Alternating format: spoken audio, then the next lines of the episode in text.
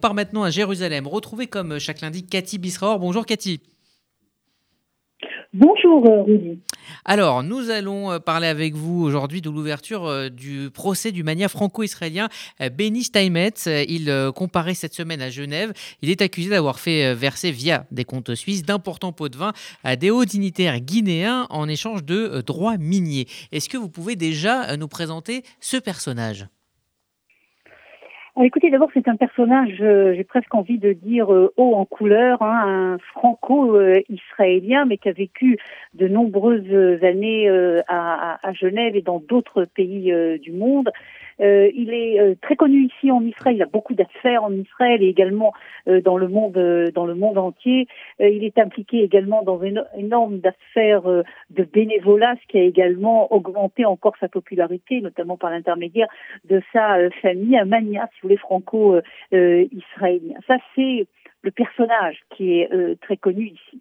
Maintenant, il est très connu également parce qu'il a été mêlé à des dizaines d'affaires euh, problématiques, des procès, pas seulement euh, ici en Israël, mais également dans le monde entier. Récemment, il y a même un mois, il y a un procès dont on a beaucoup parlé ici qui s'est déroulé en Roumanie, où il a été condamné à cinq ans de prison avec un autre Israélien très connu aussi, Tav, Tav pour des manipulations frauduleuses sur des terrains de la Roumanie du temps euh, du communisme. Voilà un petit peu, si vous voulez, le personnage avant donc le début de cette de l'ouverture de ce procès ce matin ou cette semaine à Genève. Alors pour cette affaire, on parle hein, de 10 millions de dollars de, de pots de vin. Est-ce que vous pouvez nous expliquer euh, cette histoire hein, qui remonte euh, au début des années 2000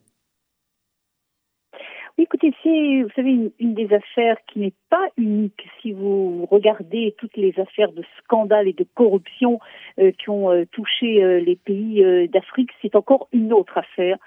Cette fois, cela concerne la Guinée et ça soulève énormément d'intérêt parce qu'en fin de compte, ce sont des énormes gisements naturels euh, qui auraient pu faire la richesse hein, de ces pays d'Afrique. Et on voit que c'est exactement le contraire qui s'est passé et que ces pays d'Afrique sont encore enfouis profondément dans la pauvreté. Ils n'ont pas su justement, n'ont pas pu exploiter euh, toutes ces richesses. D'où justement l'intérêt international euh, de beaucoup d'organisations autour de toutes ces affaires de corruption, parce que qu'est-ce qu'ils disent?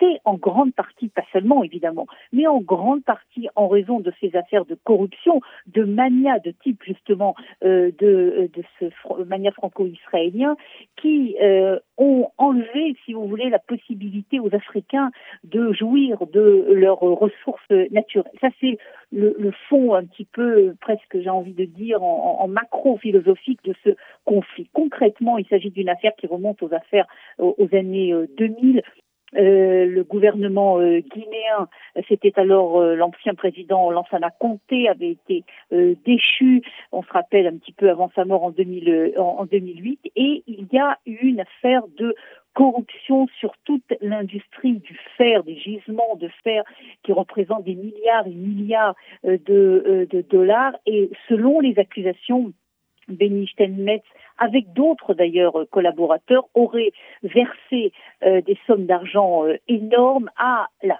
femme ou la maîtresse. Là, c'est un justement une des grandes controverses de ce procès. Elle s'appelle euh, Mamadi Touré. Elle est actuellement euh, d'ailleurs euh, aux États-Unis et elle aurait reçu cette, cette, cette, cette, affaire pour justement permettre à Steinmetz de recevoir le contrôle de toutes ces sources de fer, de gisements de fer en, Guinée. Voilà, si vous voulez, le fond, le fond de l'affaire et l'accusation c'est clair que Benny euh, se euh, récuse totalement. Il était d'ailleurs en Israël il y a euh, quelques jours seulement. Il s'est rendu, il a annoncé qu'il se rendrait au procès, donc il, se trouve actuellement au procès. Je pense qu'il n'a pas eu tellement le choix d'ailleurs, parce qu'une une absence dans ce procès aurait pu provoquer un certain nombre de procédures juridiques entre Israël et la Suisse qui auraient été en fin de compte en, contre Benny Steinmetz. Donc il se trouve actuellement à ce procès. Il est persuadé, ses avocats, qu'ils arriveront à récuser euh, toutes ces accusations, mais c'est une affaire tout de même qui est très lourde.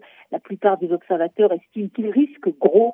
Euh, selon la loi en Suisse, il risquerait presque dix ans euh, de, prison. Donc on comprend évidemment l'ampleur de, ce procès, la gravité de, ce procès. Alors, Benny Steinmetz, c'est un personnage connu en Israël. Comment, pour conclure, l'affaire est perçue depuis Israël? Alors c'est vrai qu'il est très connu en Israël, hein, pour les raisons que je viens d'expliquer.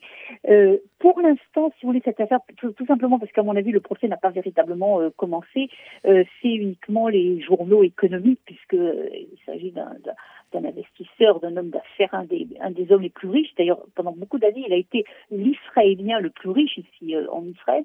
Euh, et donc, ce sont pour l'instant, si vous voulez, les journaux spécialisés, les journaux économiques euh, qui suivent de très près ce procès de ce mania franco-israélien.